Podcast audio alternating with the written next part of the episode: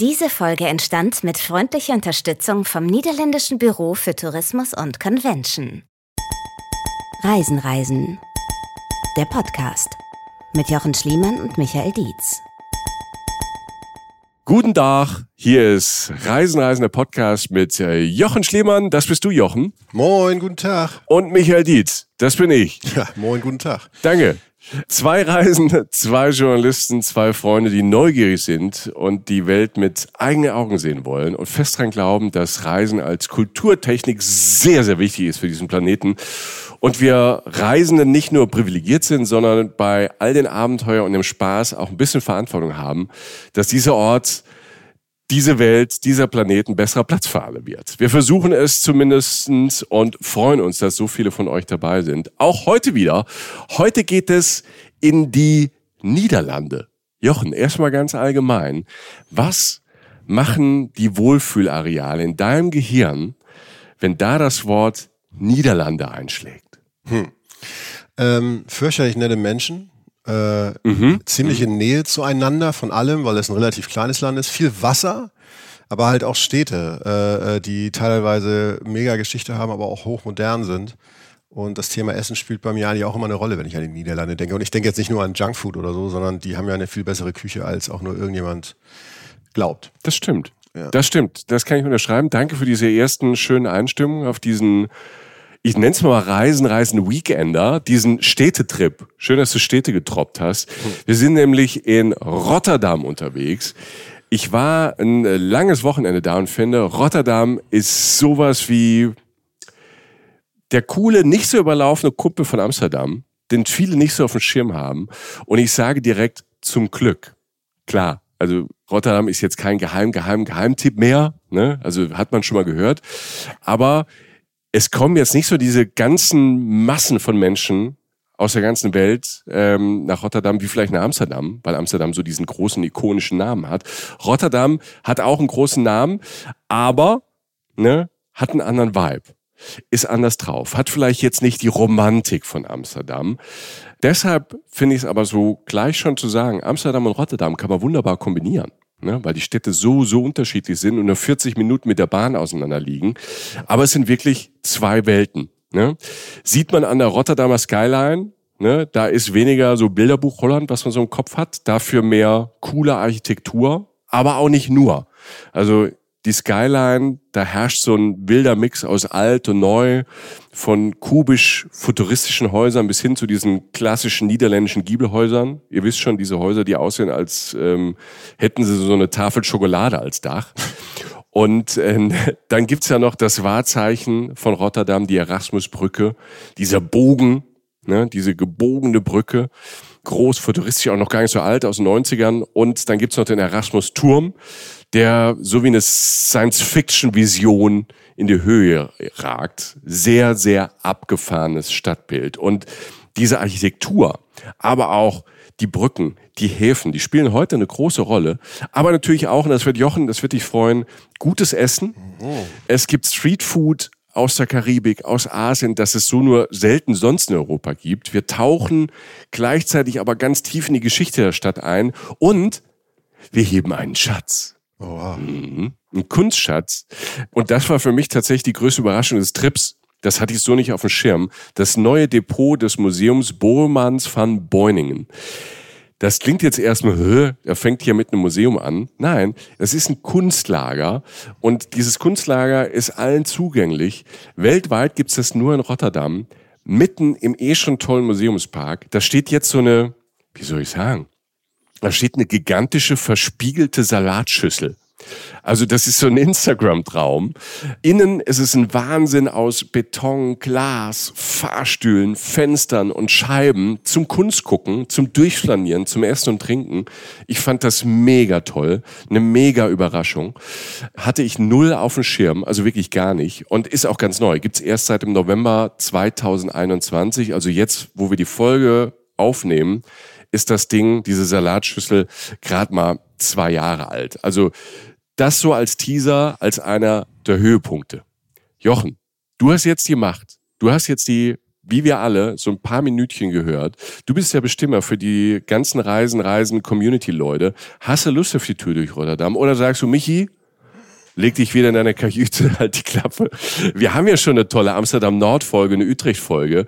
Wir waren in Groningen. Ich habe genug von Niederlanden. Bitte, du entscheidest. Take the pressure. Und jetzt ohne Umschweife, ohne irgendwelche Sätze mit Komma oder hätte, wenn und aber. Wir haben neue Live-Termine und würden uns riesig freuen, euch zu treffen. Obacht, ich drop die jetzt einfach mal raus. Ja, drop it like it's hot, Jochen. Genau mein Ding. Wir sind am 23. Januar in Stuttgart bei der CMT, die Urlaubsmesse. Tickets dafür gibt es ab Herbst. Und wir sagen euch natürlich auf Instagram und in unserem Newsletter rechtzeitig Bescheid.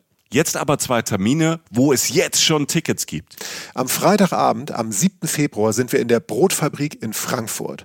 Und am 8. Februar, einen Tag später, sind wir auf der Volksbühne am Rudolfplatz in Köln. Wir machen jetzt Samstagabend Unterhaltung und es wird witzig, weil Jochen dabei ist. Und weil wir neue, fürchterlich peinliche Bilder von Michi zeigen. ja, ja. Dazu Reisegeschichten, Live-Podcast und ihr, die Reisen, Reisen Community.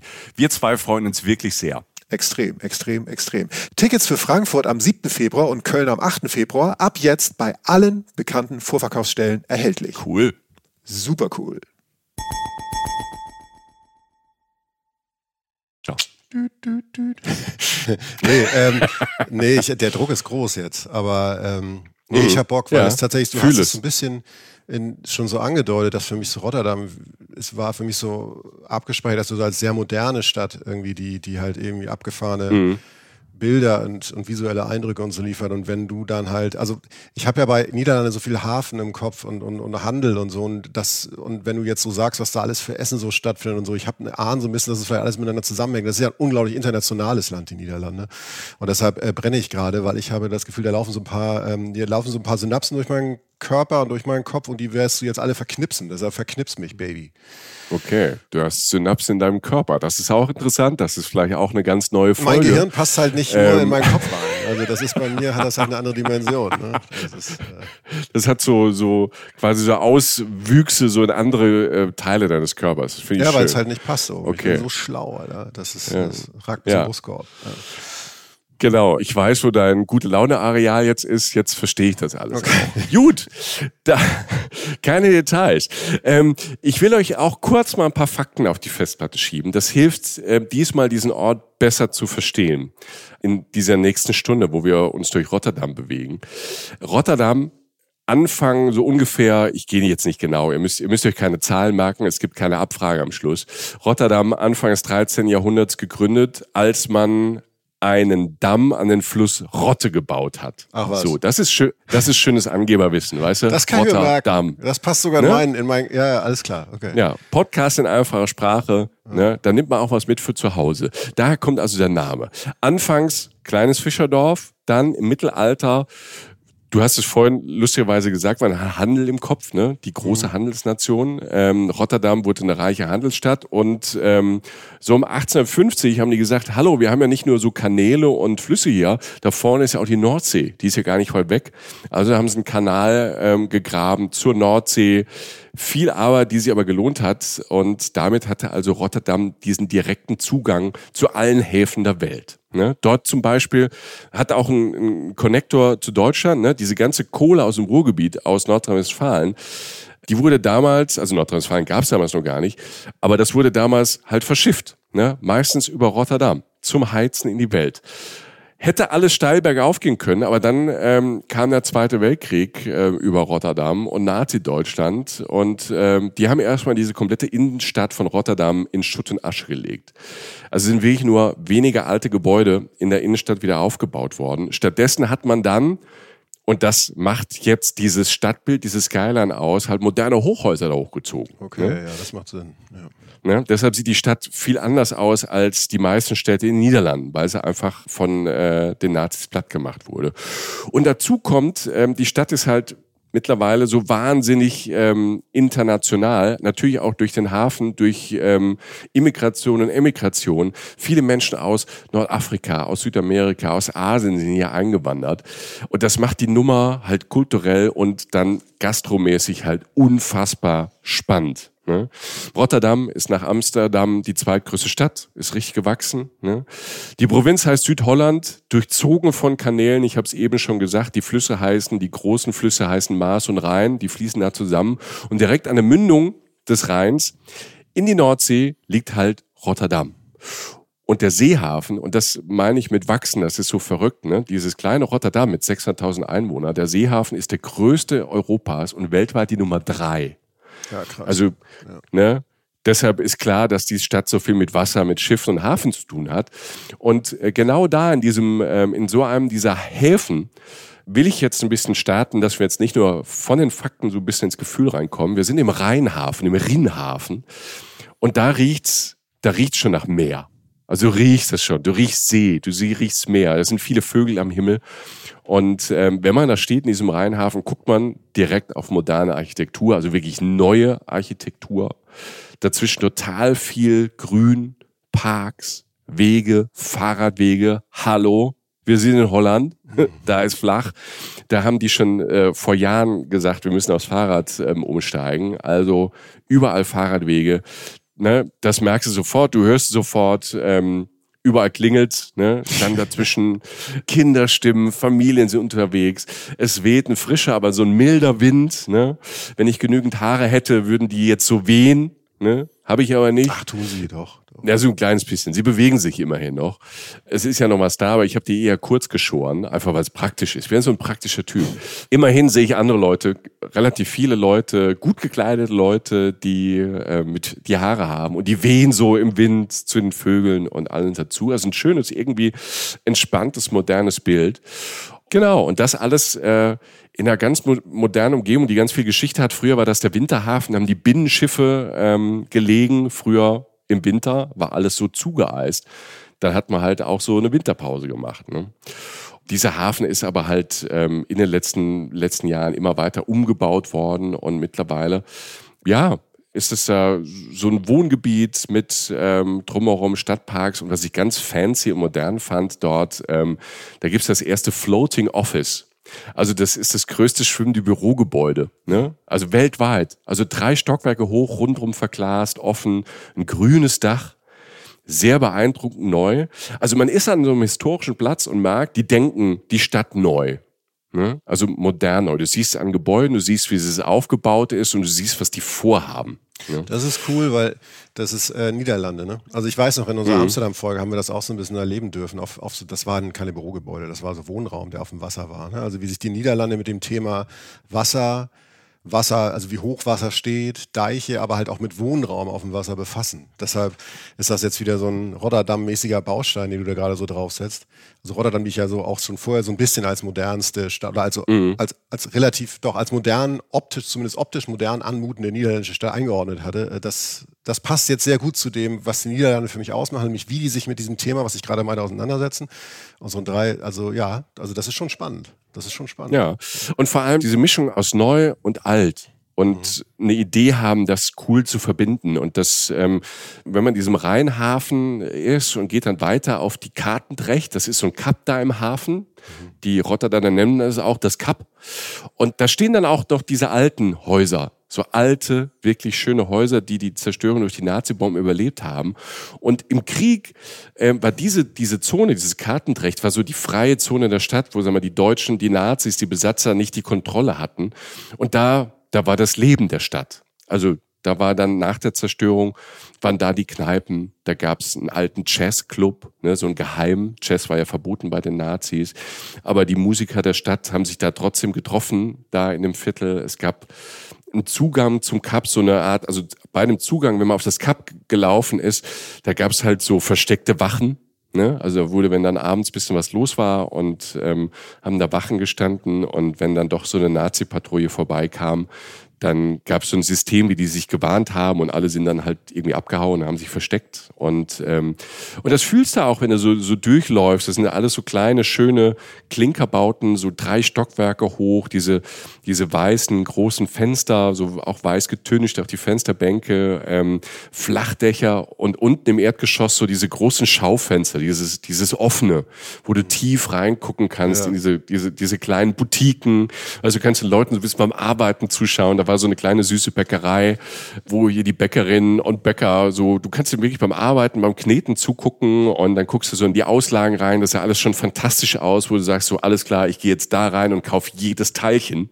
Mhm. Ähm, ne, ich als Teilchen ähm, mit so einem Teilchen-King Ne, ähm, der ähm, konnte da schwer vorbeilaufen. Ich habe es ja nicht geschafft. Ich habe natürlich als Wegzehung was eingepackt. Aber das ist dann ne, ganz toll. Du hast es modern und dann hast du dieses ähm, auch bisschen rausgeputzt und natürlich renovierte, diese rot gepflasterten Straßen mit diesen breiten Fußwegen. Und als ich da so durch ähm, flaniert bin, kann ich sagen, dann kam ich direkt an einem meiner Lieblingshäuser der Stadt vorbei. Ne? Zufall. Und das ist ein altes Haus, das Belvedere. Und das klingt nicht nur schön, das Wort finde ich Belvedere. Es klingt nach dir, es hat Stil. Ähm, wunderbar. Ja. Ein wunderbarer Ort, ein wunderschönes, altes, so denkmalgeschütztes Haus das alles diese ganzen, diese, diese, diese ganzen Jahrzehnte überlebt hat, auch den Krieg überlebt hat. Und es ist ein Ort der Begegnung geworden, wo sich Künstler, Künstlerinnen treffen, arbeiten und alle haben irgendeinen Bezug zur Stadt. Ne? Also da gibt's dann auch Leute, die haben Stipendien. Dann gibt's zum Beispiel die jüdische Künstlerin, deren Großeltern in Rotterdam gelebt haben, die da wieder hin zurückkommt, die dort äh, Malereien ausstellt und die dann auch da ist. Und man kann einfach rein, ne? wenn offen ist, sieht man, man kann wieder diese großen Scheiben, auch dann kunstvoll geschwungene Scheiben, das ist so ein ehemaliger Club gewesen, ne? so ein Clubhaus. Und man kann schön dann reingucken und sieht dann direkt von außen schon diese alten Böden, diese Holz, diese die, die knarzen von, wenn du so anguckst, knarzen die Böden schon. Ne? Und äh, diese alten Wände, Tisch und Stühle stehen da und dann bin ich auch rein, weil draußen auch ein Schild stand, dass man einfach rein kann. Und dann guckst du auf so eine offene Küche und an manchen Tagen gibt's Essen und Lunch. Ne? Steht auf diesem Schild, auf dieser Tafel, stand dann auch heute Lunch. Ich habe nicht alles verstanden, weil es auf äh, Niederländisch war. Und dann steht dann so ein altes Paar. Die haben gerade, ähm, ich war so an, das war so vormittags, ne? da war das Essen noch nicht fertig, war viel zu früh. Da war so groß, großer in diesem Clubraum so ein großer Gasherd, so ein alter Gasherd, wo die gerade Zwiebeln und Tomaten angebratet haben. Ne? Es duftet lecker, ne? wenn du so eine Küche reinkommst, wo gearbeitet wird und schon die ersten Sachen so leicht angebraten und gedünstet werden und es einfach so so lecker riecht. Und das Tolle war, ich war so ein bisschen unsicher, ähm, kann ich da rein? Und dann haben die mir das so erklärt, ja, lauf einfach hier durch. Oben sind ein paar Leute, die arbeiten. Ich fühlte mich total, halt total willkommen und ähm, bin halt ähm, so durch diese Zimmer und durch diese Räume durch. Und dann ging so eine ganz steile alte Treppe hoch, ganz oben in so eine, in so eine, nochmal so eine alte Küche aus den 20ern, 30ern. Also ich war wie so in so einer Zeitreise und ähm, da waren auch ganz viele, viele Schilder, die alles so ein bisschen erklären und kleine Tafeln. Und äh, deshalb weiß ich, dass die frühen Besitzer, die waren Juden und die haben sich ähm, auch in diesem Haus in Verschlägen vor den Nazis versteckt. Man kann das alles sehen und man kann sich da reinfühlen, wie die damals ähm, das geschafft haben, wie die gelebt haben. Das ist wirklich toll, weil in den Räumen halt, also erstmal diese Zeitreise plus da steht halt ganz viel Kunst und, oder hängt, ne? steht und hängt. Und gleichzeitig hast du wieder ne, die Bauweise in Niederlanden immer offen, frei, ganz viele Fenster. Du hast diese Kunst, du hast dieses alte Haus und du guckst raus. Du guckst, es ist alles hell, obwohl es ein trüber Tag war im Frühling. Also es war grauer Himmel und es war trotzdem irgendwie hell durch diese alten großen Fenster. Vorne ist ein Park. Du guckst direkt wieder aus Wasser. Kannst du ein bisschen diesen Ausblick mit alten Fotos vergleichen, die so schwarz-weiß an den Wänden hängen. Und das war irgendwie magisch. Ich liebe so Orte, die ähm, so viel Geschichte erzählen und gleichzeitig ein offener Ort sind für Begegnung, was wir ja in den heutigen Zeiten einfach brauchen. Also solche Orte, die offen sind. Und dann kann ja schon so ein kleines, einfaches Essen helfen, da unten in diesem Clubraum. Also diesen Raum, da bin ich wieder runter auf diese knarzenden Holzböden, die auch wirklich knarzen. Die sehen nicht so aus, die knarzen dann wirklich. Und ähm, ja, und dann hast du teilweise so alte Fliesen noch und hast eine kleinere Bühne von auch von früher, da, ne, Clubraum, da waren, da waren dann Bands, Jazzbands und so und zwischendrin stehen alte Säulen, so Art Deco-mäßig, also äh, alte runde Lampen hängen von der Decke. Eine tolle Zeitreise dazwischen, Plätze, Tische, Stühle zum Essen. Also das war ganz großartig, das Belvedere. Also wenn ich in Rotterdam bin und selbst wenn ich auf dem Trip bin, ich will nur moderne Architektur sehen, das ist einfach so ein schöner Kontrast. Und das ist das, ähm, das waren so die ersten Eindrücke von Rotterdam. Dieses kontrastreiche und trotzdem dieses Miteinander, die Idee dahinter in der Stadt, dass man trotz Unterschiede, ob das jetzt bei der Architektur ist, aber auch dann bei den Menschen, habe ich dann auch gemerkt, ähm, dass man versucht, ähm, egal wie schwierig es ist, zumindest Plätze zu schaffen, wo man sich begegnet. Ich muss gerade denken an ähm, Bekannte und Freunde von mir, die öfter mal beruflich nach Rotterdam müssen. Ne, ist eine Arbeitsstadt, also das ist aber auch eine Stadt, in der Business gemacht wird. Ne? Ja. Und äh, für die ist das ein Megatipp. Weil die natürlich dann so, weißt du, die sind dann ein, zwei Nächte da und haben natürlich eher dieses Business-Ding mit dem, mit dem modernen Teil der Stadt.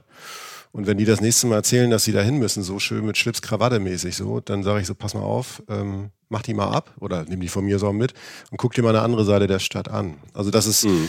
weißt du, deshalb hatte ich Rotterdam so unter moderne Niederlande Ja. abgespeichert und, und halt dieses architektonisch völlig andere. Du hast ja gerade gesagt, eine der sicherlich modernst anmutenden Städte in den Niederlanden, weil man ja auch immer dieses Klischee Niederlande so vor den Augen hat. Was wir eigentlich auch schon mit Amsterdam Nord damals widerlegt haben. ähm, Oder zumindest gesagt haben, es gibt doch was anderes. Aber das ist jetzt für mich sehr wertvoll, weil ich denen das sagen kann, weil ich glaube, da kann man, selbst wenn man da zwei Stunden rumhängt, kommt man mal komplett runter und ist in einer anderen Welt, so kurz. Ne?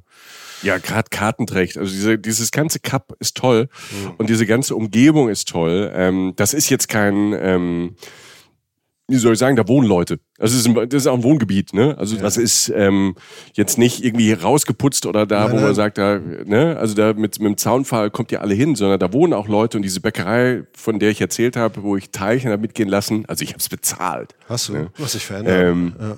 Ja, zum Besseren. ne? Auch ich. Ne? Man hatte keine Hoffnung und dann irgendwann doch. Nein, das ist toll. Und ähm, da kann ich deinen Freunden, ne, die da Ja, businessmäßig ja. hingehen, kann ich dann direkt nicht weit davon, wenn man so ein bisschen weiterläuft, ähm, ähm, da in der Ecke gibt. Da gibt's ein berühmtes Fischlokal. Das hat einen tollen Namen. Ähm, der erinnert so ein bisschen an früher. Er ist nicht mehr so ganz politisch korrekt, aber er ist trotzdem ähm, toll. Ich versuche ihn jetzt auszusprechen und ihr wisst da draußen, das habt ihr schon gelernt bei Reisen, Reisen. Wir sind froh, dass wir halbwegs Deutsch können. Ähm, alle anderen Sprachen fallen uns schwer. Ähm, aber dieses Lokal, dieses Fischlokal heißt De Matros en het Meisje. De Matros en het Meisje. Also Matrose und das Mädchen. Okay.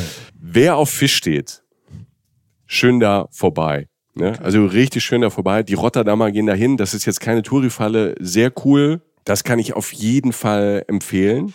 Dann, wenn wir da schon in der Ecke sind, dann kann ich noch die ähm, Kantine Valhalla empfehlen.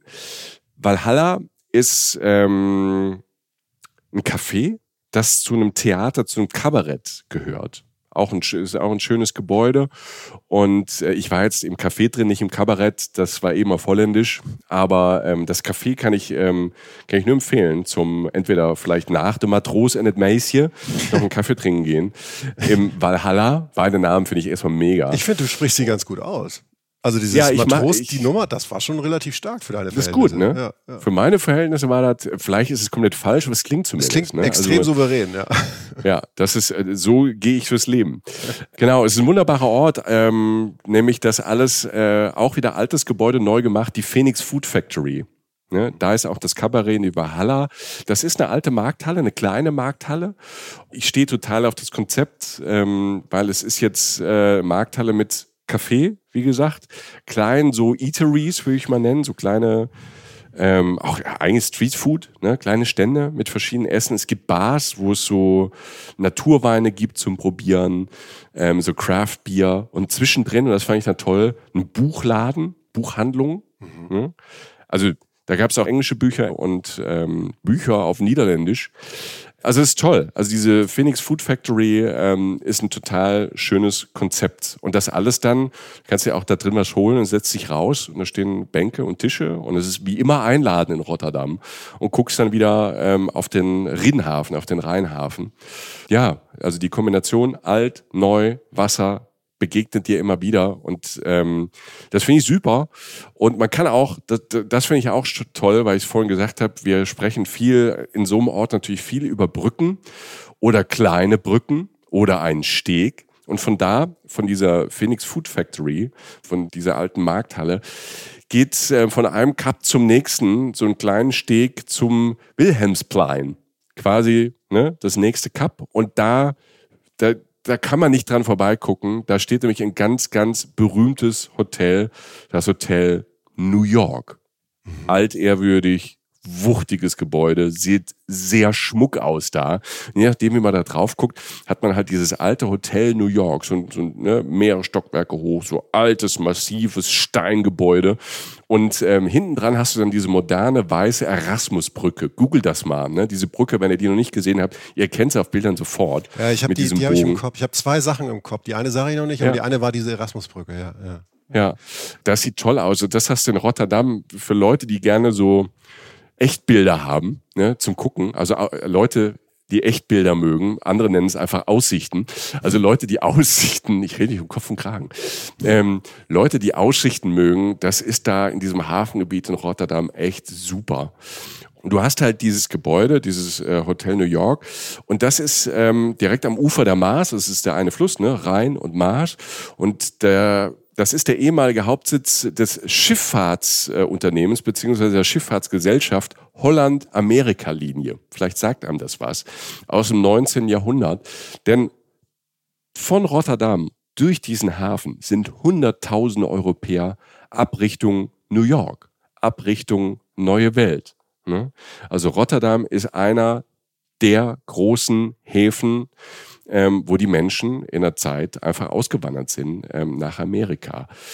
Dann steht man da und ähm, denkt, okay, ja, es ist verrückt, was, wie viele Menschen hier vorbeigekommen sind. Und mittlerweile ist es ja so ein bisschen andersrum. Also diese Migrationsströme haben sich ja gewandelt. Ne? Jetzt ist Rotterdam nicht mehr mehr der Ort, wo alle weg wollen, sondern viele wollen dahin. Ne? Also es ist eine Destination für Einwanderer geworden. Und das macht die Stadt halt so spannend. Ne? Also ich habe nochmal nachgeguckt, man sieht es im Stadtbild, das ist wirklich bunt. Hast, also man hat auch wirklich manchmal das Gefühl, New York ist ja auch so eine Stadt, wo Menschen aus aller Welt leben. Und das hast du in Rotterdam auch. Also im Stadtbild siehst du das. Ich liebe das da. Und dann habe ich nochmal geguckt, also in Rotterdam leben Menschen aus 170 verschiedenen Nationen. Ne? Also die Hälfte der 600.000 Einwohner ne?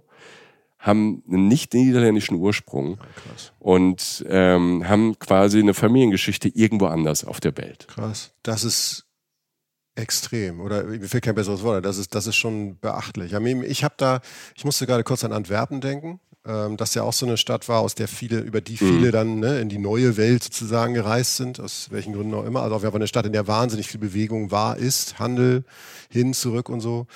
Ähm, aber das ist natürlich nicht, das ist ja schon krass. So. Also das, das mhm. ist ja ein Anteil, der wirklich bemerkenswert ist. Und das mit New York, was du sagst, ich habe auch so, ja wie gesagt, ich komme von diesem, das, also näher an das New Yorker Stadtbild kommt man in den Niederlanden nicht aus als in Rotterdam, finde ich. Also ich bin immer noch mhm. bei der Brücke. Ne? Die Brücke ist ja wirklich sehr, sehr, sehr, sehr, ist ja wirklich so eine Landmarke. Ne?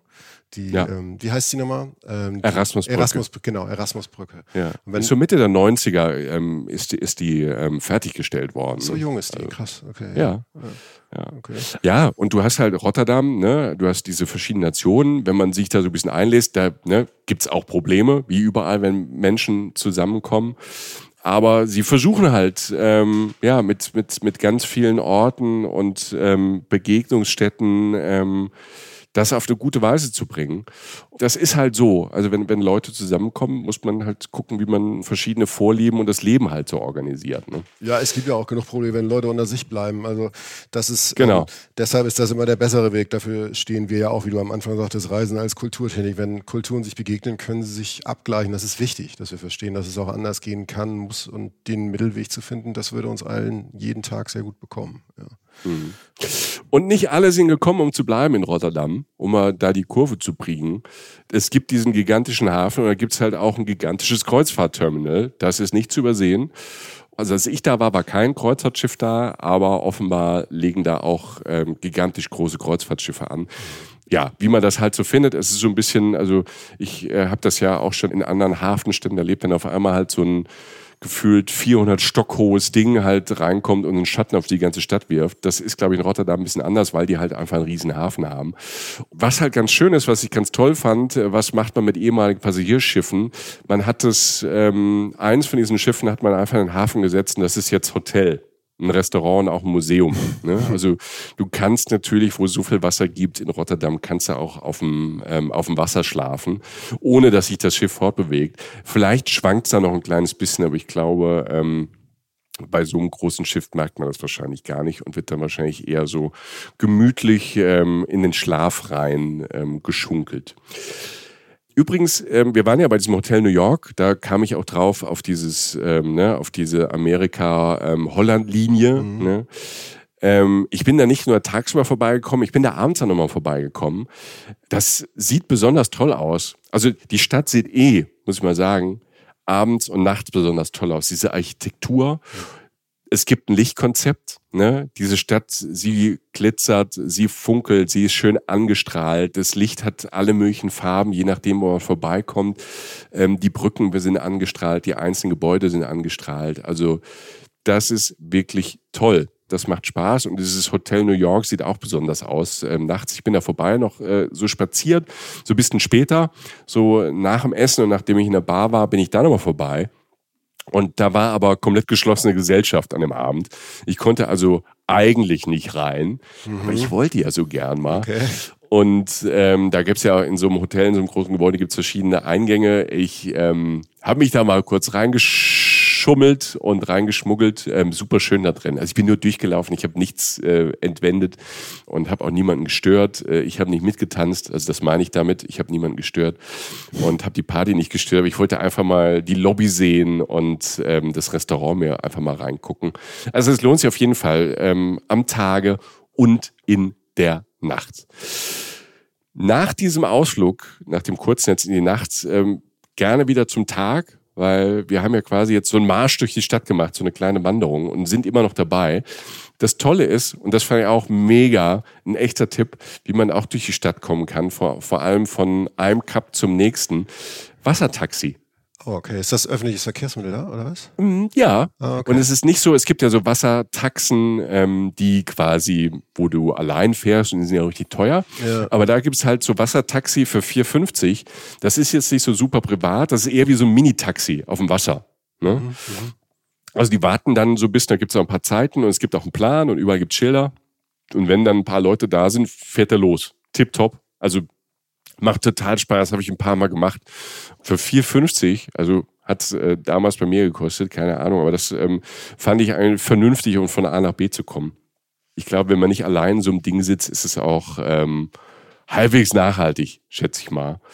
Du ähm, siehst ja was, also das ist ja immer der Vorteil vom Boot. Ja. Du siehst nochmal eine andere Perspektive auf das, auf den Ort, in dem du bist. Ne? Genau. Und an so einem Wasserort ist es halt auch mal schön, ähm, auf so einer Fähre oder so einem kleinen Bötchen zu sitzen. Kreuzfahrtschiffe sind ja nicht so meins, aber ähm, so Fähren und so kleine Wassertaxen fand ich schon super. Und wir sind dann auch, ähm, diese Truppe, die da an Bord war, ich war da irgendwie, das war total lustig, weil ich so mit zwei zwei Familien, äh, eine niederländische Familie mit zwei Kindern und ähm, eine Touristenfamilie, die kam aus Indien. Das war auch eine schöne, schöne Kombi. Und das war auch so, das war ein schöner Moment, weil die Kids, das ist dann lustig, so halt äh, Kinder, die dann fünf, sechs sind, die Eltern haben natürlich tierische Angst, dass die Kinder irgendwann über die Reling gehen, aber du hast ja innen so eine abgeschlossene Kabine, ne? Und dann sind die da rumgepäst und die Eltern hatten dann nicht nur Angst, dass sie übers Wasser gehen, sondern mich nerven, aber mich, ich finde das ja eigentlich dann ganz schön. Dann haben die Kids dann auf einmal angefangen miteinander zu spielen in ein paar Minuten. Das war ein total schöner Moment und du gleitest da übers Wasser rein in den Fährhafen. So heißt er. Wird nur ein bisschen anders geschrieben mit äh, V und Doppel-E, der Fährhafen. Mhm. Wunderschöner Hafen, auch eher alt. Das ist so die Ecke direkt an der Innenstadt, die nicht komplett äh, zerstört war. Also die Innenstadt, ähm, die war wirklich komplett zerstört von Rotterdam. Und ähm, aber an den Rändern, und das ist da an einem Fährhafen, da ist so eine, so eine alte Speicherstadt stehen geblieben. Ne? Also diese Speicherhausarchitektur. Und da stehen so alte Villen. Ne? Also da gibt's so einen Anleger, wenn man von dem runterläuft, da stehen schon wirklich paar Häuser, wo man denkt, okay, hier gibt's ein paar Leute, die echt gutes Geld verdienen. Da möchte ich auch wohnen. Dann gibt's, ähm, das fand ich auch ein mega Gebäude, The Atlantic, wenn man da durchläuft. Das war so das erste Bürogebäude aus den 20er Jahren da. So wirklich so ein, so ein Bürogebäude. Ne? Aber halt äh, in den 20er hat man ja so ein bisschen opulenter gebaut, jetzt nicht so ein, so, so ein Viereck dahingestellt, sondern ähm, richtig schön. Und da auch wieder diese Kombination, das The Atlantic, dieses alte Gebäude und hinten dran steht eins der höchsten Hochhäuser der Stadt. Ne? Auch wieder so ein schönes Bild, so eine schöne mhm. Aussicht, mhm. so eine schöne Verbindung. Apropos schöne Bilder, ähm, in diesem Fährhafen, wenn ihr euch für Kunst interessiert, genau da in der Ecke ist so eine versteckte Galerie. die sieht man nicht auf den ersten Punkt. Ähm, also ähm, das muss man wissen. Roof A. Ja. Wie das Dach oder was? Genau. Okay. Genau. Dach A. Ne? Also und das Ding hat auch eine Dachterrasse und ähm, hat eine tolle Aussicht. Sowieso, ne? Also das kann ich empfehlen, weil das so, so, so eine kleine Galerie, so eine kleine Kunstgalerie ist. Sowieso gibt's ganz viel Kunst da im öffentlichen Raum. Also Skulpturen, moderne Kunst. Ähm, manchmal kann man da drauf auf sitzen, also auch wieder einladen, ne? also wieder verbinden. Nicht so, oh, geh da nicht hin, fass nicht an, sondern irgendwelche ähm, schöne Sitzbänke, weißt du, so schön gestaltet, wo man so einladen und sagt, setz dich da hin, entspann mal ein bisschen, komm ins Gespräch mit den anderen. Das hast du da, hast du da ganz, ganz viel. Ja, und dann habe ich mich ja in diese Salatschüssel da verliebt, ne? das habe ich vorhin schon gesagt. Ähm, wenn wir bei Kunst sind, äh, dazu gleich mehr. Erst noch zwei Tipps. Wir sind auf dem Weg quasi zu diesem unfassbaren Bauwerk irgendwie. Ähm, auf dem Weg äh, sollte man nicht verpassen. Ich versuche das wieder so ein bisschen auszusprechen, wie es wie es eigentlich heißt. Das Show Nord, Show Nord, das ähm, sieht lustig ausgeschrieben. SCH und dann 2O und dann ein N, nochmal 2O, also Nord, alles irgendwie Show Nord. Das ist ein kleiner Garten im Head Park. Der Head Park ist so einer der größten Parks in Rotterdam, ne? viel Grün ähm, hast du da überall. Das ist tatsächlich ein kleiner geheimer Garten und ist wirklich verblüffend. So ein Garten aus dem, aus dem 19. Jahrhundert, da ist er angelegt worden. Halt ein Privatgarten war das damals. Der ist erst 1973 ähm, der Öffentlichkeit äh, zugänglich gemacht worden. Sonst hat da, haben da halt irgendwelche reichen Leute sind da durchgelaufen und haben Gärtner und Gärtnerinnen das schuften lassen. Du gehst da rein, das ist so ein bisschen bekloppt. Ähm, ich, da waren auch nicht viele Leute an dem Tag. Ähm, du gehst da rein, bist wie in einer anderen Klimazone. Also du trittst ein in so eine, in so, mitten in der Stadt in so eine Märchenwelt. Es ist auf einmal sehr, sehr grün, in alle Richtungen verwachsen und zugewachsen. Ne? Also stell dir vor, du kommst dort rein und links und rechts von diesen kleinen Wegen sind halt entweder dichte Hecken oder große Bäume und Büsche und die wachsen so, der, der Weg wächst so nach oben zu. Ne? Also an manchen Stellen siehst du den Himmel gar nicht mehr, ne? weil das so, so eng zugewachsen ist. Und das meine ich so, diese mystische Märchenwelt, überall ist Moos und dann stehst du ja plötzlich vor einem Ginkgo-Baum, der normalerweise eigentlich ne, wahrscheinlich eher so in Asien steht, Ja. in Japan steht. Ne. Dann so, ein- so eine libanesische Zeder, die ich so groß und so bombastisch eigentlich nur im Libanon in den Bergen mal gesehen habe. Und so geht das weiter. Also mega Pflanzenvielfalt. Du siehst, da wird sich drum gekümmert. Das ist alles auf engstem Raum. Und ich kenne mich echt nicht gut aus mit Flora und Fauna. Aber das war massiv. Ne? Da war ein Vogelgezwitscher, die fühlten sich da wohl. Ne? Also manche machen so Urwaldgeräusche und ähm, plötzlich ist da Wasser mit so japanischen Karpfen drin. Irre. Ne? Also wie gesagt, das ist also dieser, dieser geheime Garten ist wirklich toll, wie so eine, wie so eine kleine Oase da. Und dann hast du den Gegensatz, diesen Headpark, den ich eben schon angesprochen habe. Das ist so ein großer grüner Park mit so Rasenflächen. Toll, mal zum Runterkommen, zum Picknick machen. Und da mittendrin, und da mittendrin, und jetzt kommen wir Richtung vierte Mahlzeit, Leute. Jetzt wird's interessant. Da mittendrin in diesem Headpark steht auch so ein altes Kutschhaus. Ne? So, keine Ahnung, aus Downton Abbey kennt man halt so aus diesen, aus, aus, so, aus so Filmen und Serien kennt man ja halt so, so diese Parks, wo in der Mitte halt so ein, so ein altes Haus steht. Ja. Ähm, und das ist da auch so, und das ist äh, Parkit Café. Wunderschön. Also im Sommer halt natürlich mitten in diesem Park. Du hast quasi diesen, der Park ist der Garten dieses Cafés. Und da stehen alte, große Bäume, die Schatten spenden. Das ist wunderschön, weil du dieses historische Haus hast. Ähm, hast vorne so ein bisschen Kies. Ne? Das macht irgendwie, du fühlst dich auch so ein bisschen, als wärst du so, ne? keine Ahnung, der Fürst. Ne? Bist so ein bisschen adelig. Kommst du deinen Sneakers und deinem ähm, du dann äh, mit deinem zerknüllten ähm, T-Shirt und den alten Hosen da drüber gelaufen und ähm, fühlt sich aber halt, ähm, als wär's was Besseres. Aber ich sag mal, weil, Da muss ich hin. Da musst du hin. Ne? Dieses Geräusch auch und dieses Laufen lenkt da viel ab. Und in 1A vierte Mahlzeit. Also wunderschön. Ne? Erstmal haben die das sehr geschmackvoll und stylisch und hip irgendwie da eingerichtet und renoviert und die Niederländer und Niederländerinnen, die können das ja auch, ne? Also so irgendwie so stylisch sein und so muss man echt sagen. Also die, die Leute auch in Rotterdam, ne, gut angezogen, ne? Gut, aber halt auch nicht übertrieben, ne? Also wirklich so gut, ne? Also du sagst so, wow, okay. Da, äh, ich brauche auch mal ein neues Shirt. Oder äh, wo ist die Hose eigentlich her? Und ähm, also nicht teuer, meine ich jetzt. Nicht so, e nicht so edel, edel, wo man so drauf gucken kann, oh, der ist reich, sondern einfach stylisch. Und das, und das haben die auch in die Möbel da rein. Ne? Viel Holz, sehr hell, großer weißer Raum der Boden so schwarz, grau, weiß gefliest, ne, so stylisch skandinavische Holzbänke drin, eine offene Bar, alles offen, ne, Küche, die Bar, super nette Leute. Und dann ähm, habe ich da eine vierte Mahlzeit genossen, mal lieber, die ich so noch nicht hatte und bin sehr gespannt, ob du davon schon mal gehört hast. Okay. Ich habe, ne, da waren ganz viele, auch so im offenen, so ein Glasding, waren so ganz viele Kuchen drin. Hm. Und ähm, da dachte ich, normalerweise würde ich das nicht machen, aber für den Podcast probiere ich mal ein Stückchen. Klar, Alter. Ja, genau. Ne? Ne? Man opfert sich, man gibt und gibt. Man und gibt und gibt und gibt, ja. ja ne? Und ähm, dann sagte dieser Typ, ähm, sagte, probier doch mal diesen ukrainischen Honigkuchen. He said, why don't you try the Ukrainian honey cake? Und ich so, okay. okay. Ne? Also der ukrainische Honigkuchen, damit will ich jetzt nicht sa sagen äh, oder zeigen, auf welcher Seite der Geschichte ich stehe, sondern ähm, der sah auch super aus und er Doch. schmeckt. ja, auch, ja. Aber, ähm, aber das Ding schmeckte auch äh, mega. Ne? Und da war auch offenbar, so wie der Typ erzählt hat, von ähm, Ukrainerinnen, ähm, Ukrainern gemacht, die dort halt gerade, wie viele halt auch ähm, Zuflucht finden in Rotterdam. Ist ja nicht nur, dass die, dass viele in gerade in ähm, Deutschland sind 2023, sondern auch in den Niederlanden. Und ich habe mir dann dieses, dieses Stückchen Kuchen erklären lassen, weil ich dachte, Jochen fragt eh. Wie ja, sieht der aus? Genau, ich will gerade, was geht ab? Sind das Schichten? Ist das durchzogen mit Honig? Was geht ab? So, was ist das? Ich kenne ich kenn dich, ne? Ja. Es, äh, Schichten ist ganz gut. Der besteht so aus, so aus ganz vielen dünnen Schichten. Dicker Teig, ne, wird gemacht. Und der wird dann, ähm, so, ich sag das, was der Typ mir gesagt hat, ne? ähm, der dicke Teig wird hergestellt und dann wird der ausgerollt, erstmal der Teig und gebacken. Bis er so fast schon golden-gelb keksartig ist. Und dann werden diese, diese Keksschichten, die werden dann mit so Sauerrahm, fast mit so einer Sauerrahmglasur so überzogen. Und dann wird ziehen lassen.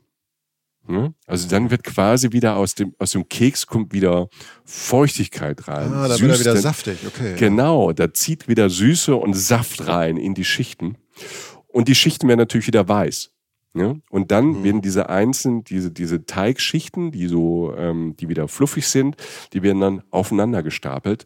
Und außenrum wird dann so so ein, auch so einen zerkrümelten Teig mit, mit so einer Klausur drum gelegt. Also sieht gut aus, ist mega süß, schmeckt super. Hatte ich aber diese Süße, diese Honigsüße in einem Kuchen auch noch nie geschmeckt. Also mega. Ne? Geht in, geht äh, in meine Kuchen Hall of Fame ein. Ne? Machen wir natürlich auf Instagram. Ne? Ähm, vierte Mahlzeit bei Reisen, Reisen und Essen, Essen muss natürlich dieses Stückchen Kuchen, was ich auch äh, fotografiert habe, mhm. ähm, wie ich ja fast alle mein Essen fotografiere, für euch. ähm, und für Jochen. Ja. Ähm, das macht auch optisch was her. Also sucht mal, wenn, wenn, ihr, wenn ihr was Besonderes machen wollt, sucht mal dieses Rezept raus. Ähm, gibt's im Netz. Und hat mich, und hat mich gestärkt. Also ich habe jetzt eine Assoziation zum Kuchen der auch ähm, aus der Ecke der Welt stammt. Ich glaube tatsächlich irgendwie ursprünglich russische Wurzeln hat und der hatte auch tatsächlich wahnsinnig viele Schichten. So, es war mhm. ein dunkler Teig mit heller Creme dazwischen und ich stand vor diesem Kuchen mal, es war in Köln einfach im Café bei mir um die Ecke ja, ja. und dachte so, wie kriegen die das so dünn geschnitten? Und die Frage ist jetzt beantwortet, weil es sind die Schichten, die dann sich wieder zusammenfügen, fügen zu was sagt ihm. Das ergibt Sinn. Ich habe wieder was gelernt. Also das ist tatsächlich, mhm. das bringt mich weiter, Michael. Vielen Dank. Das Schöne ist ja, was ich ja mich auch über die Jahre immer mehr trau, halt auch Leuten vor Ort halt einfach Fragen zu stellen. Ja. Ne? Also nicht zu sagen, was ist das für ein Kuchen, sondern wie, einfach halt naiv zu fragen. Also mit, also ich frage das ja nicht jetzt das Fragen will, sondern es mich interessiert, wie wird der gemacht? Mhm. Ne? Wie ist das? Und dann wird jemand gesucht, wer, wer kann, ne? Da waren so vier, fünf Leute und so, wer weiß, wie der Kuchen geht? Und dann so, ja, war, war ich war, bla bla bla. Und dann kommt jemand und erklärt diesen Kuchen. Und es ist eine schöne Situation, weil du kommst ins Gespräch und ich habe da bestimmt fünf bis zehn Minuten ähm, mit, äh, mit der Person da gestanden und erzählt. Und dann erzählt die ein bisschen was von sich, von dem Café und ähm, wie man auf die Idee des Kuchens gekommen ist. Ich weiß, man ist manchmal halt ein bisschen schüchtern und traut sich nicht, gerade wenn es eine andere Sprache ist. Aber was ich immer feststelle und auch immer mehr feststelle, wenn man wirklich neugierig fragt und das wirklich wissen will und das ähm, so ein bisschen ausdrücken kann und höflich ist, dann hat man manchmal ganz tolle Gespräche und erfährt noch ein bisschen mehr. Und gerade wenn man dann sagt, äh, man ist jetzt hier, hier auf einer Reise oder ich mache einen Städtetrip und ähm, was hast du schon gesehen? Und man kriegt da doch immer wieder Tipps oder man kann auch fragen, ne? was, was darf ich in Rotterdam nicht verpassen und lass die Sehenswürdigkeiten weg, sondern ähm, was zeigst du deinen, deinen Freunden, wenn die mal da sind? Ne? Ähm, und das ist toll. Das war auch da in diesem, in diesem wunderschönen Café, in diesem Headpark. Ähm, war das eine schöne Begegnung. Und, also ich, ähm, vielleicht kann ja. ich ähm, da noch ergänzen, weil ich das ganz wichtig finde. Also jetzt, mir war das nie so bewusst, aber ich weiß ja, ich kann ja gut ähm, solche Fragen stellen. Es zeigt ja auch einen Respekt vor der Sache, also auch ein ernsthaftes Interesse. Ich will das jetzt nicht zu hoch hängen. Du hast ja jetzt keine wissenschaftliche Beratungsstunde daraus gemacht, aber dich interessiert ein Lebensmittel, das die da verkaufen. Und wenn denen das wichtig ist, so wie dir, Mhm. das hat ja auch eine Form von Würdigung. Das heißt nicht, dass jetzt jeder Mensch sich eine halbe Stunde Zeit nimmt, wenn er den irgendwie was fragt oder so, aber das kann halt auch echt mal nach vorne losgehen. Und ich nehme das auch so wahr, weil man einfach Interesse an der Sache hat. Und dann freuen die sich, Mhm. weil ähm, Leuten, denen ihr Angebot nicht egal ist, äh, könnte sowas eine Freude bereiten, vielleicht zu erklären, warum das und wie das da hingekommen ist. Und ich kann da nur zustimmen. Also ähm, das finde ich, Mhm. finde ich gut, was du gesagt hast. Ja. Ja, war ein schöner Moment. War ein, war ein echt schöner Moment, der mich dann auch immer wieder bestärkt, sowas zu tun. Weil man fühlt sich ja manchmal, soll ich, ist das doof oder hin und her. Ja, es gibt auch den Moment, wo es mal doof ist oder wo das Gegenüber netter aussieht, als es vielleicht ist. Ne? Das, kann, das, äh, das kann natürlich auch passieren, aber davon soll man sich nicht abschrecken lassen. Also in meiner Erfahrung, jetzt mal, das ist keine wissenschaftliche Studie, aber acht von zehn Menschen, ähm, die ich anspreche, sind eigentlich sehr freundlich, wenn ich sie anspreche. So, wir gehen mit diesem frisch gestärkten ähm, ukrainischen Honigkuchen weiter durch Rotterdam und äh, begeben uns jetzt auf den Kunsthighway. Und ich verspreche euch, selbst wenn ihr sagt, oh, Kunstmuseum, das ist jetzt bei mir nicht so Prio 1 auf Reisen, ist es bei mir normalerweise erstmal auch nicht, aber ihr fliegt gleich weg. Also ich ähm, mache das auch immer öfter und traue mich immer mehr, weil ähm, das auch äh, spannend ist. Und auch das Drumherum und die, die Geschichte um Kunst halt einfach ähm, viel mit einem machen kann und viel erklären kann, ähm, warum da was steht oder warum da sowas ist. Wir begeben uns auf diesen Kunsthighway durch den wunderschönen Museumspark. Also es ist erstmal auch wieder, ähm, wieder einfach ein Park mit, ähm, mit Kunst drin. Und dann sieht man es auf einmal, da sieht man sie. Ich hatte schon zweimal getroppt, diese, mir fällt kein anderes Wort für ein, diese gigantische, silberne, verspiegelte Salatschüssel. Da ist er. Und äh, du läufst drauf zu, auf dieses Gebäude. Und ähm, in der Fassade spiegelt sich die Skyline von Rotterdam und die Bäume des Museumsparks. Das ist schon mal, ne, je nachdem, wie Licht drauf fällt, wie die Sonne drauf fällt, ist das einfach ein tolles Bild. Ne? Man macht sofort irgendwie, ich sofort irgendwie blödes Selfie da gemacht in der Spiegelung und so. Hat noch nie ne? jemand vor dir gemacht, Ähm, wahrscheinlich. Ja. Ne. Nein, ich war der allererste. Die Leute haben geklatscht. Die Geile Leute haben mich Idee. so, weißt du, so, die, ne, die haben mich so hochgeworfen. Weißt du, so eine Traube von Leuten hat sich gebildet, haben mich einfach hochgeworfen, haben gefragt, wie heiße ich. Und ich, gesagt, ich bin der Michael. Und dann haben sie einfach nur Michael gerufen. Und ähm, das war aber auch ein schöner Moment. Das war der zweitschönste Moment nach dem, ähm, nach dem Honigkuchen. Nein, das Ding, also diese Schüssel 35 Meter hoch und oben, du siehst auch schon von unten, wow, da sind oben drauf Bäume. Ne? Da muss also eine Dachterrasse sein und da ist wirklich eine und kannst da auch wirklich hin. Offiziell heißt das Ganze das Depot. Und das ist ähm, das erste öffentlich zugängliche Kunstdepot der Welt. Und das befindet sich, ähm, ich habe es vorhin schon mal gedroppt, neben dem sehr berühmten Museum in Rotterdam, Boymans van Beuningen. Da habe ich auch gelernt, dass, dass die meisten Museen, also weltweit auch die größten, die zeigen eigentlich nur so fünf bis zehn Prozent ihrer eigentlichen Sammlung. Also gerade bei diesen altehrwürdigen äh, Museen. Das meiste lagert irgendwo. Okay. Ne? Also Museen haben ähm, unfassbar große Lager, wo sie ganze Ausstellungen oder verschiedene Stücke halt lagern und halt darauf warten, die Ausstellung zu ändern oder was zu tun. Und dieses Depot zeigt jetzt quasi das Lager dieses Museums. Und das hat einfach halt nur so einen Wow-Effekt. Ne? Da sind in dieser, ähm, in diesem Museum sind 150.000 Objekte und ähm, die sind so in, in 14 Lagerabteilen mit fünf verschiedenen Klimazonen untergebracht. Gottes Willen. Okay. Ne? Also je nach Kunststück und Objekt braucht es ja auch ähm, du musst ja auch darauf aufpassen, wie die Temperatur ist, die Luftfeuchtigkeit ist, ne? je nachdem, wie alt es ist. Und du kannst das, diese Sammlung und äh, diese Orte, die kannst du dir anschauen. Also du siehst, wie die Dinger erhalten werden, wie das verwaltet wird, wie die restauriert werden. Ne? Also das ist jetzt nicht wie so eine Kunstausstellung in, in so einem Museum. Trotzdem, diese Dinger hängen an verschiedenen großen Metallgittern. Sie liegen in Schubladen oder auf Regalen. Ne? Zentral im Innenraum dieses Depots sind so breite, große Treppen. Also das ist allein schon ein Erlebnis. Ne? Die führen so kreuzweise durch dieses sechsstöckige Atrium. Ne, du musst, du stehst da drin und du guckst hoch und da sind so sechs Stockwerke hoch. Diese breiten Treppen gehen nach oben. Und äh, von den Treppen hat man dann so einen Blick auf so schwebende Glasvitrinen. Da sind dann auch wieder Kunstwerke drin. Also allein da nur zu stehen, das ist, bis das Auge und das Gehirn, je nachdem, je nach Geschwindigkeit, ist es auch schwer, erstmal diesen, diesen Raum zu greifen. Das macht das halt so, so besonders. Ne? Und du stehst dann, guckst dir das erstmal an und kannst es so architektonisch auch, äh, musst es erstmal begreifen. Und es ist wunder, wunderschön in meinen Augen. Und dann siehst du halt Leute, die da einfach, du kannst da ganz normal durchlaufen und dir das alles anschauen. Da werden so Gruppen durchgeführt. Ne? Und ähm, du kannst auch durch diese Räume laufen. Manche empfindliche Objekte oder ne, sowas wie Fotos, Zeichnungen, die, die kannst du jetzt nur, oder alte Bilder, die kannst du nur auf Anfrage sehen oder gibt's Gruppenführung. Dann kannst du auf diesen Führungen aber auch zugucken, wie so ein Monet oder so ein Van Gogh restauriert werden. Also da arbeiten Leute, die Kunstwerke restaurieren. Krass. Und du guckst halt dabei zu und läufst da durch. Ne? Und da sind auch immer vor diesen Hallen, vor diesen äh, verschiedenen Abteilungen sind große Fenster, also riesig große Fenster. Und du kannst von außen, die sind, manchmal sind die dunkel innen, dann kannst du von außen so, einen, so einen Knopf drücken, machst Licht an, dann kannst du in diese Halle reingucken. Und die ist aber auch so schön und offen wieder aufgebaut, dass du halt wirklich was siehst und ähm, neben, neben den Fenstern sind dann oft auch äh, Tafeln, die erklären, was da drin ist, was da gelagert wird. Also es ist, sowas habe ich nicht gesehen und es ist wunderschön, weil weil du dann halt diesen, dieser Zugang zu Kunst, der manchmal einfach schwer ist, weil du manche Sachen nicht verstehst oder denkst, du machst es falsch oder raffst es vielleicht eh nicht. Und ähm, das ist halt wieder so, ähm, so eine sehr bodenständige Art und Weise, ähm, ja, damit umzugehen. Es gibt genug, ähm, selbst wenn die die Kunstwerke, wenn die die einzelnen Bilder nicht so interessieren, allein das Gebäude ist toll und natürlich oben diese Dachterrasse, die ist begrünt, du hast eine tolle Aussicht auf die Stadt, du hast noch ein Restaurant, wo du toll sitzen kannst, ein tolles Café.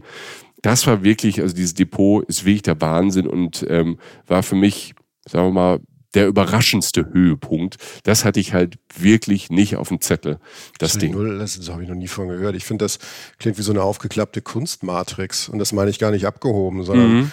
total, also, ja. ist das umsonst der Eintritt oder was? Oder also, also kostet das Geld? Da reinzugehen? Ja, kostet Eintritt. Ist nicht ganz umsonst. Ähm, es gibt auch gewisse Zeiten, da sollte man einfach Online-Tickets vorbuchen. Ne? Weil das ist jetzt im Moment so das große Ding in Rotterdam. Ähm, da wollen jetzt natürlich alle hin. Und es, ähm, man sieht es dann auch ähm, von weitem und äh, mich hat's auch so magisch angezogen. Ne? Wenn du aber ähm, Kinder und Jugendliche sind äh, unter 18 gratis, Studenten kosten nur die Hälfte und Erwachsene 20 Euro. Es ist es aber wirklich wert. Ne? Also das kann ich äh, wirklich sagen. Also der 20 ist für ein paar Stunden, wenn man sich dafür interessiert, ähm, gut angelegt. Und äh, zumindest, wenn man sagt, ah nee, drin nicht, aber von außen ist es toll. Ja, also genau, also für mich klingt das ja, spektakulär einfach. Also, dass du, wie gesagt, Kunstmatrix aufgeklappt. Also einerseits, du gehst irgendwie in diesen Ding, was ja schon ein Kunstwerk ist, umher. Du scheinst da ja manchmal durch Gemälde zu blättern, wie so auf so, weiß nicht, so, ich meine das gar nicht herab, das sind Teppichständern oder so Pusterständern. Andererseits siehst du, wie so ein Gemälde restauriert wird, was mega interessant ist. Also für mich klingt das nach einer, also so wie du das schilderst, nach einer der besten Ideen, wie man modernen Kultur in eine Stadt einbauen kann und den Leuten auch noch mehr geben kann, als sie überhaupt schon so hatten. Das ist wahnsinnig smart. Ja. Also das klingt extrem ja. Ja, smart. Das klingt extrem smart. Ja. Fand ich auch, weil einfach, ähm, es ist lustig. Da ist auch lustige Kunst, also öffentliche Kunst in diesen Glasvitrinen. Du, also es ist anfassbar, es ist machbar, du kannst irgendwo mal einen Kopf durchstecken. Ne? Allein ich, ich bin weit über 40 und ich hatte so großen Spaß daran, an diesen ganzen Scheiben vorbeizugehen und das Licht dort anzumachen. Äh, keine Ahnung, weißt du, du, du, du bist irgendwie in Aktion, ne? Und ähm, dann oben die, diese Dachterrasse ähm, hat Spaß gemacht, auch wieder so diese Verspiegelung, diese, wie die, wie die mit der Stadt spielt und der Skyline spielt. Also das Depot wirklich ein toller Ort, ein smarter Ort. Und äh, von denen gibt's noch mehr. Es gibt noch so ein architektonisches Ding, was mich auch weggehauen hat, was auch total smart ist. Und da gehen wir von Kunst in Richtung Essen. Hast du Lust, Jochen? Eventuell bin ich dabei, ja. Ja. Nächster großartiger Höhepunkt, die Markthalle von Rotterdam. Gibt's seit, auch noch nicht so lang, seit zehn Jahren knapp, 2014. Ich weiß nicht, ob du davon schon mal gehört hast. Ähm, auf dem Marktplatz in Rotterdam, in der Innenstadt, hat man ein Gebäude hingestellt. Mich erinnert es erst an eine riesig große Waschtrommel von einer Waschmaschine. Ja, weil ich einfach, weil ich so ein cleaner Typ bin. Keine Ahnung. Das war mein erster, mein erstes Ding. Es ist ein hufeisenförmiges Gebäude. Elf Etagen hoch. In den Seiten, in den Seiten sind Wohnungen drin. Elf Etagen hoch. Wohnungen. Alles ist gebogen wie ein Hufeisen. Stell dir vor, es ist ein Hufeisen. In den Seiten, in den breiten Seiten aus äh, Beton sind Wohnungen. Dann kommt eine riesig große Glasfront. Und diese Glasfront, die ist quasi die Markthalle. Also das Innere dieses Hufeisens ist eine gigantisch große Markthalle. Krass, also du hast praktisch das Hufeisen steht sozusagen auf dem Boden und oben ist das so, geht der Bogen so rum, oder was? Genau. Und, Und da sind so Wohnungen und Shops drin, Alter. im Keller ein Supermarkt Ja. und in der Mitte das Herzstück ist quasi die Markthalle mit Essständen. Innen ist der Raum halt mega hoch und du guckst quasi, wenn du da eine Wohnung hast, die Leute, die da wohnen, gucken halt quasi, wenn sie sich, keine Ahnung, duschen, in die Markthalle rein.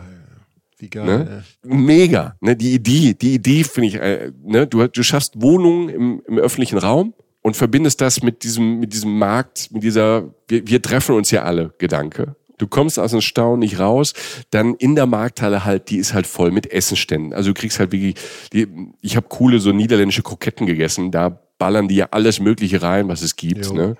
Asiatisches Streetfood. Dazwischen dann Verkaufsstände, du kannst ja halt Brot, Käse, Schokolade, Fisch, Fleisch, Blumen, Pflanzen, Tulpen aus Rotterdam, ähm, keine Ahnung, wenn du das möchtest, äh, kaufen. Ne? Und an den Seiten dann auf so ein bisschen höheren Emporen gibt's auch wieder Bars und Restaurants mit italienischen, orientalischen, marokkinischen ähm, Menüs. Also du sitzt dann halt da drin in diesem, in diesem großen Treiben, trinkst halt, keine Ahnung, ein belgisches Erdbeerbier, ne, isst eine Pommes mit Erdnusssoße und guckst dir halt, äh, guckst dieses Treiben an oder halt diese Markthalle auch von innen, was dann auch wieder Kunst ist, da verbindet sich dann alles, das ist so ein, so ein großes, großes, großes Bild. Also die komplette Markthalle innen ist jetzt nicht nur einfach nur so gekachelt, das ist bedeckt, ähm, das sind so Drucke auf so großen Flächen. Ne? Also es sind so 11.000 Quadratmeter Fläche ist da bedruckt. Ne? Das ist ja total abgefahren. Ne, 11.000 Also- Quadratmeter, so groß wie dein Schlafzimmer, Jochen. Ne? Ungefähr, ja. ne? Also Besenkammer. Ja. Besenkammermäßig, Ich habe mich ne? vergrößert, ja. Ja, das ist, das ist die Fläche, die halt ähm, bedruckt ist. Und ähm, das haben auch Künstler ähm, gemacht. Und die haben ähm, quasi, das ist so gepresster Digitaldruck, mega bunt und äh, passt aber auch zu dieser Markthalle. Das sind Früchte, dann Fische, Blumen, Insekten, ne, Kühe. Ne? Und das schafft auch wieder so diese wahnsinnig tolle Atmosphäre drin. Du hast fürs Auge immer was zu gucken. Äh, Die Nase ist die ganze Zeit am Arbeiten, weil es da halt irgendwie so, so nach, nach was riecht, was man kennt vielleicht. Ne? Irgendwie, keine Ahnung, man hat vielleicht so einen Dönerfleischgeruch ähm, ähm, da, was man kennt, was total saftig riecht. Und dann hast du irgendwelche Gewürze, von denen du nie gehört hast ähm, und die du auch nie gerochen hast und läufst so durch. Ne? Also deine Sinne sind die ganze Zeit am Arbeiten. Und das ist ein Ort, wo die Leute in Rotterdam einfach einkaufen gehen. Ne? Also Das ist Science Fiction, Alter. das ist so ein bisschen Science Fiction. Das ist toll. Also das ist ja, es ist ja, man redet ja beim Bauen, ne, so von wegen eben Wohnraum schaffen, soziale Treffpunkte schaffen, womöglich noch sinnvoll. Also jetzt, Park ist toll, aber das hat ja, das ist so anders als alle äh, niederländischen Städte, die ich so vor Augen habe. Das ist ja noch viel krasser, als ich am Anfang dachte. Das Ja. ist ja total abgefahren. Ja, es ist wirklich so ein positiver Bang. ne, hier sind wir. Und auch davor, dann, wenn du aus dieser Markthalle wieder rauskommst, dieser Blick fand ich, da ist so, da war dann so ein Klamottenmarkt auf dem Marktplatz vor dieser Markthalle. Dann hast du so eine alte Kirche wieder, dann so, so auch so ein bisschen so 70er, 80er Jahre Schickhäuser, ne, so, so Bauten aus den 70er 80ern, so was damals modern war. Dazu diese berühmten Kubus-Bauten, noch. Da will ich Yes, jetzt gar nicht Alter. drauf, ne? Da will ich jetzt gar nicht drauf eingehen. Das ist auch wieder ein ganz eigenes Kapitel, aber ich war so geflasht von dieser Markthalle. Ähm, dann hast du aber wieder Grünfläche, ein bisschen Wasser. Also man kann nicht sagen, dass diese Stadt langweilig ist. Ne? Nee. Du redest vielleicht von 600.000 Einwohnern. Also Ja. ich meine, das ist ja jetzt nicht, wir reden ja nicht von Singapur, auch Grüße nach Singapur, wir kommen gerne mal vorbei, sondern das ist ja jetzt alles nicht, das ist echt abgefahren. Ja. Ja. Also toll. Also das ist ähm, so die Mischung aus ähm, Architektur, echtem Leben, dieses Nebeneinander. Mir hat es großen, großen Spaß gemacht. Und wir haben sogar noch, ähm, ne, wir haben da schon ein bisschen Essen gehabt. Du kannst ja halt, ich finde es ja toll, Sachen probieren, Streetfood einfach mal ausprobieren, einfach mutig sein, auch mal Sachen. Und das ist dann auch in kleinen Portionen, so Tapas-mäßig dann bei Streetfood ja, wo ich sage, würde ich normalerweise nicht probieren, ne? irgendeine abgefahrene Kokette, die seltsam gefüllt ist oder irgendwie ähm, was aus der Karibik, was ich so nicht kenne. Da kann man es halt mal probieren. Und wenn es einem halt nicht schmeckt oder ähm, seinem Partner und Partnerin auch nicht schmeckt und so, dann ist es jetzt nicht so ein Invest, dass man irgendwo für 30 Euro, ähm, 40 Euro fein essen geht. Das finde ich ja bei, bei sowas halt einfach toll. Man kann es durch Käse durchprobieren, durch Früchte durchprobieren. Also ähm, toll. Wirklich, wirklich toll. Und dieser Mix, also den wir zwei ja besonders, äh, besonders lieben, halt verschiedene Essen nah aufeinander hängen. Also entweder so Fusion-mäßig, ne? Oder halt, ähm, wenn du durch Straßen laufen kannst und ähm, dir überlegen kannst, in welcher Ecke der Welt möchte ich jetzt essen. Und da gehen wir halt da rein, so jetzt ein bisschen ähm, von der Innenstadt, von der Architektur weg, einfach so ein bisschen ins Nachtleben noch rein, so zum Schluss, um euch noch so ein bisschen ähm, da so anzufixen, weil das war echt toll. Auch das war toll.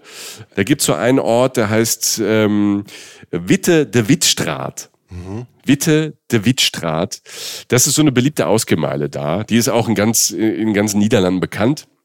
Das ist äh, wirklich so ein Mecker für jeden, der so alternative Kultur ein bisschen spüren möchte, alle möglichen Gegensätze sehen möchte auf wenigen Metern. Ne? Auf der einen Seite hast du so ultra schicke Boutiquen, also tagsüber, die natürlich auch in den Abend rein noch aufhaben. Neben Second-Hand-Läden, ne, wenn du so ein, keine Ahnung, die Sachen, die wir leider weggeworfen haben, irgendwelche Windbreaker aus den 90ern, wenn du die finden möchtest, wo, ich war auch in so einem Laden drin, guckte so ein Ding, das hatte ich an, da habe ich früher so als Teenager mit 13 Tennis gespielt, so, ein- so ein lila Windbreaker mit orange, neon, grün, gelben Applikationen, alles mögliche. Das habe ich irgendwann weggeworfen und dann äh, guckst du auf die Jacke, was, die wollen 80 Euro dafür? Auch so Läden waren super, also du hast halt äh, von Klamottenseiten und Shoppingseiten ist es da super. Dann hast du halt ähm, auch später abends mega coole Bar. Das, die darf man nicht vergessen. Das äh, Spikizzi. Das Spikizzi ist so eine Tiki-Bar eigentlich fast, ne? Wunderschöne, gemütliche Cocktailbar, so in der Seitenstraße ähm, von der Witte de Wittstraat. Die machen ähm, Cocktails auch mit Einflüssen wirklich aus der ganzen Welt. Also wer, wer so ein bisschen auf Cocktails steht, es gibt auch welche ohne Alkohol, wer wirklich nur ähm, so Disco im Mund haben möchte, mit Früchten und wirklich abgefahrenen Kombinationen, ist, äh, ich fand es, ich fand die Atmosphäre da, da waren auch tolle Leute, da waren schöne Leute, nette Leute, ähm, ich saß da an der Bar, das war, war mega voll. also es war echt eng und voll, aber auch der Raum ist total schön gemacht, ähm, vom Licht her und dekoriert. Also eine der schönsten Bars überhaupt, Spikizzi. Wirklich toll. Jetzt kommen wir aber auf die Sache mit dem Teller und mit dem Essen. Ne? Ja. Weil das ja vor allem, ich denke ja auch viel an dich, wenn ich ähm, äh, alleine reise, denke ich immer, das könnte Jochen gefallen oder ne? Da muss ich ihm unbedingt von erzählen. Ähm, und äh, ich weiß ja, dass sie auch ähm, auf Essen steht. Und oftmals ist es so, man kann wieder natürlich auch in Rotterdam Fine Dining machen, wie in jeder großen Stadt. Aber das äh, coolste, das coolste Essen hatte ich tatsächlich in so einem Imbiss. Also war es nicht so Streetfood offen, sondern so ein kleiner Laden. Kampong Express heißt der. Kampong Express.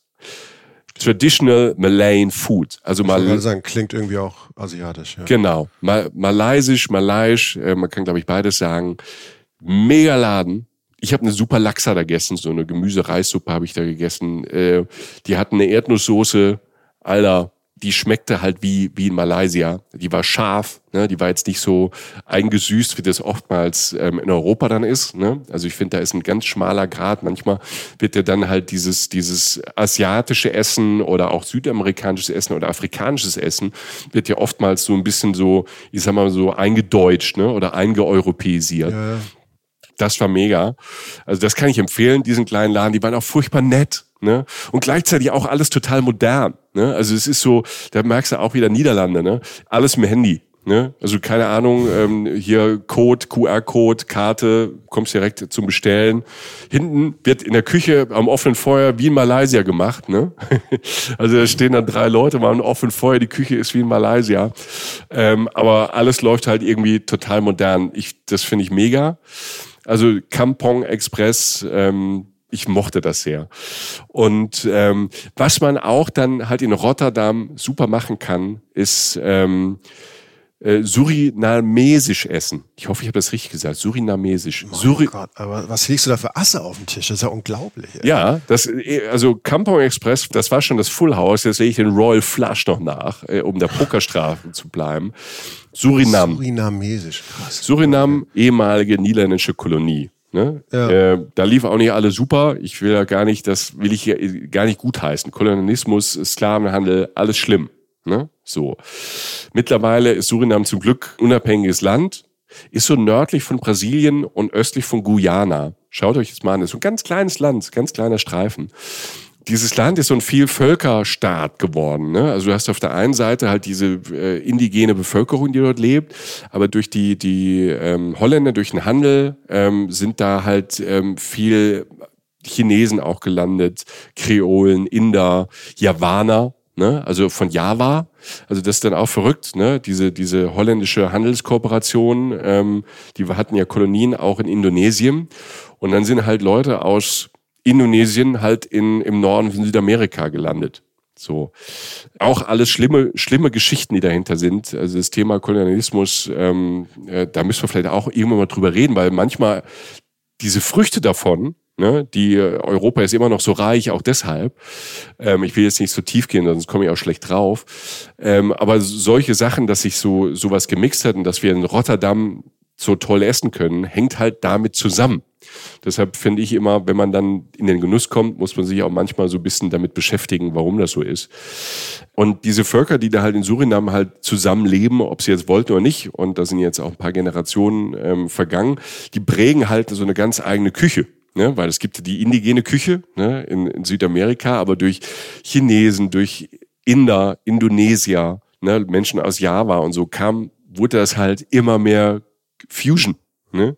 Und deshalb ist auch jede, jeder Streetfood, wenn du äh, surinamesisch isst, halt auch manchmal ein bisschen anders oder anders geprägt. Ne? Und das macht diese Küche so spannend. Und wenn, wenn du da abends oder nachts ähm, in Rotterdam unterwegs bist, gibt's ganz viele Restaurants und kleine Imbisse. Einfach auch da mal durchprobieren. Oder sowas essen wie zum Beispiel Bami. Das mag ich. Ich weiß nicht, kennst du Bami? Ich meine ja, hat das nicht was mit Nudeln zu tun? Ja. Ähm, Ja. Ist auch wieder dann dieser Java-Einfluss, ne? Es gibt ja auch so Bami Goreng und so, ne? Und ähm, das sind so sehr würzige Nudeln, Sojasauce, Knoblauch, Paprika, ne? Und dann halt so dazu so ein Ketchup. Aber Ketchup ist jetzt nicht der Ketchup, den wir kennen, sondern es ist eher so eine süße Sojasauce, so eine Garnelenpaste kommt da noch dazu und eine süße Sojasauce. Und das dann mit so würzigen Nudeln. Hast du ganz schön Disco im Mund, aber das, ähm, das ist großartig. Ne? Also da kann man sich mal wirklich durchprobieren und ähm, mal ganz abgefahren essen in Rotterdam. Ja, alles in den Niederlanden. Ne? Mhm. Abgefahren. Ja, und alles halt, sagen wir mal, aus, ähm, aus Deutschland, Österreich, in der Schweiz, ähm, aus Luxemburg halt auch nicht so super weit. Man kann wunderbar mit dem Zug, äh, ich war mit dem Zug unterwegs dort, man kann wunderbar mit dem Zug fahren, auch in Rotterdam. Tolle S-Bahn, ähm, tolle Fahrradwege, sehr nachhaltig, sehr easy, fährt schnell, war zuverlässig an den Tagen, als ich da war, aber weiß ja nicht, keine Ahnung, ob Ähm, äh, man ist ja immer vorsichtig, aber von außen betrachtet und wenn man jetzt als Reisender da war, lief das mit den Öffis super. Man kann auch mit den Öffis ans Meer fahren. Die Nordsee ist ja nicht weit. Ne? Du kannst auch für ein paar Stunden einfach mal an die Nordsee fahren. Das geht. Also man kommt von Rotterdam auch ähm, in den Niederlanden gut von A nach B. Ne? Ganz zu Anfang habe ich gesagt, 40 Minuten nach Amsterdam. Man kann diesen Trip Amsterdam, Rotterdam und vielleicht ein bisschen Küste ist vielleicht eine schöne Woche auch, ne? um das zu kombinieren. Einfach mal ähm, weil es so unterschiedliche Welten sind und du bist von jetzt mal, ähm, ich habe ein paar, paar Zeiten rausgesucht, also aus Nordrhein-Westfalen, aus Düsseldorf bist du in Rotterdam in zwei Stunden 45 mit der Bahn, Bremen sind es fünf Stunden, Frankfurt viereinhalb, aus Basel und Berlin sind es dann halt schon so sechs, sechseinhalb Stunden. Aber ähm, finde ich mit dem Zug halt immer noch sehr, sehr gut erreichbar. Und ähm, es ist wirklich ein tolles Ziel, eine tolle Stadt, die einem sehr überrascht. Ich fand's da toll, mich hat das umgehauen. Ich wurde da sehr überrascht. Ist sehr modern. Es ist das, was du sagst. Es sind tolle, nette Menschen dort. Man trifft Menschen aus der ganzen Welt mit ihren Geschichten. Und ähm, ich war im Frühjahr da. Da war das Wetter nicht so super. Ich habe fest vor, das alles äh, in strahlender Sonne einfach im, im Sommer nochmal zu erleben. Das Tolle ist im Frühjahr, ich war im Februar da, im Februar, März da, da ist halt nicht so viel los. Ne? Du kriegst immer abends überall einen Tisch zum Essen. Äh, du kommst in, in Museen keine Schlangen. Ne? Das ist halt der Vorteil. Ich könnte mir vorstellen, dass da im Sommer ein bisschen mehr los ist. Dafür hast du dann halt aber das tolle, das tolle Wetter und natürlich dann auch am Wasser auch ganz viele Biergarten und Kneipen und so Strandbäder und dann ist mehr auf dem Wasser los. Aber ich glaube, für jede Jahreszeit ist Rotterdam ein super Städtetrip, ein verlängertes Wochenende oder halt ein Kombi mit irgendwas anderem in den Niederlanden halt ähm, auch eine tolle Woche. Ja, klingt so. Also wie gesagt, für mich weiterhin eine ganz ähm für die Gefahren, mich zu wiederholen, eine ganz andere Stadt als viele der Orte, die man mit den Niederlanden verbindet. Dieses 40 Minuten von Amsterdam ist massivst überzeugend und für jeden Menschen, den es da mal so hintreibt, sozusagen, mhm. ähm, gibt es ja so viel kleinteilige Sachen, die einen schon vom Sockel hauen. Und es ist tatsächlich, also mein Bock ist massiv gestiegen. Also auf vielerlei Ebenen. Also das freut mich. Die, Real, die Realness der Ecken, die da zusammenkommen der Welt, aus welchen Gründen jetzt nicht aus, auch immer, aber du weißt, wie ich das meine. Ja. Also die, die Realness, die da beim Essen durchschimmert, dann halt diese abgefahrenste, also das, was Niederländer einfach schlau machen, ähm, Architektur, ähm, wie sie da Raum, Raum schaffen, wie sie Strukturwandel machen, wie sie Sachen umorganisieren, wie das Alte auf das Neue trifft, die Wassernähe, ähm, dass du da schnell bist, dass du da schnell weg bist. Also das Bokometer ist jetzt. Äh, wow, das Bokometer. Das Bokometer, ja, stark, das ja. ist neu. Ja. Das Bokometer ist neu. Ja. Ist, eh nicht, ist eh nicht tolle Idee, das Wort wie dieser, äh, wie die Salatschüssel mit die aufgeklappte Matrix. nicht ganz. Nein, aber äh, Dankeschön. Gerne. Dankeschön. Gerne. Also ich bin mir sicher, dass wir auf unseren Social Media Kanälen, Instagram, Facebook und so, ähm, äh, ein paar Bilder, ein paar optische Eindrücke von diesen abgefahrenen Sachen teilen, die Michi hier äh, in Worte gefasst hat. Auf unserem Blog wird es natürlich auch nochmal genauere Berichterstattung darüber geben. Da findet ihr auch noch so ein paar Namen, ähm, die man dann auch lesen kann. Ich, äh, da muss man sie nicht anhören, wie wir die aussprechen. Ähm, das hilft manchmal auch. Abonniert unseren Newsletter, wenn ihr Lust habt. Da wisst ihr nämlich, also das könnt ihr über unsere Website machen, unseren Blog. Das sei noch gesagt, da erfahrt ihr immer vor allen anderen Menschen auf diesem Planeten, welche Folgen als nächstes kommen. Es gibt schon Menschen, die wussten vorher, dass eine Rotterdam-Folge kommt. Das waren die Leute, die diesen Newsletter hatten. Ähm, das war schön. Das war für mich eine Reisen-Reisen-Folge, weil ich so ein paar, zwei, drei Bilder im Kopf hatte und jetzt halt irgendwie so einen kleinen Planeten, den du mir aufgemacht hast, den ich jetzt demnächst dann mal entdecken müsste. Mom deserves the best, and there's no better place to shop for Mother's Day than Whole Foods Market. They're your destination for unbeatable savings, from premium gifts to show-stopping flowers and irresistible desserts. Start by saving 33% with Prime on all body care and candles. Then get a 15-stem bunch of tulips for just $9.99 each with Prime. Round out Mom's menu with festive rosé, irresistible berry chantilly cake, and more special treats. Come celebrate Mother's Day at Whole Foods Market. Ja. Das freut mich sehr. Das freut mich sehr. Wenn ihr, ähm, wenn euer Bockometer jetzt aber nach oben hier so ding, ding, ja. ding, ding, ding, ding, ding, ding, ding ausschlägt ähm, und ihr habt Bock auf die Niederlande, ich habe es vorhin schon mal gesagt, wir haben eine Amsterdam-Nord-Folge. Das ist auch ein ganz spezieller Stadtteil von Amsterdam. Wir haben eine Folge in ähm, Utrecht, ja. ähm, auch eine spannende Stadt, auch wieder ganz anders als Amsterdam und Rotterdam. Und in unseren Ostfriesland-Folgen haben wir ja auch rüber gemacht. Ähm, über die Grenze, über die grüne Grenze quasi von Deutschland äh, in die Niederlande. Das ist ja auch ein Gebiet, was eigentlich zusammenhängt und auch zusammengehört. Da ähm, gibt's auch noch mehr Niederlande-Content, wenn ihr drauf steht. Das nur so als Hinweis, wenn ihr jetzt noch, ähm, wie gesagt, ding, ding, ding, ding im Bockomat ganz oben seid. Yes. Dann Dankeschön, Michael. Dann äh, Dankeschön da draußen fürs Zuhören.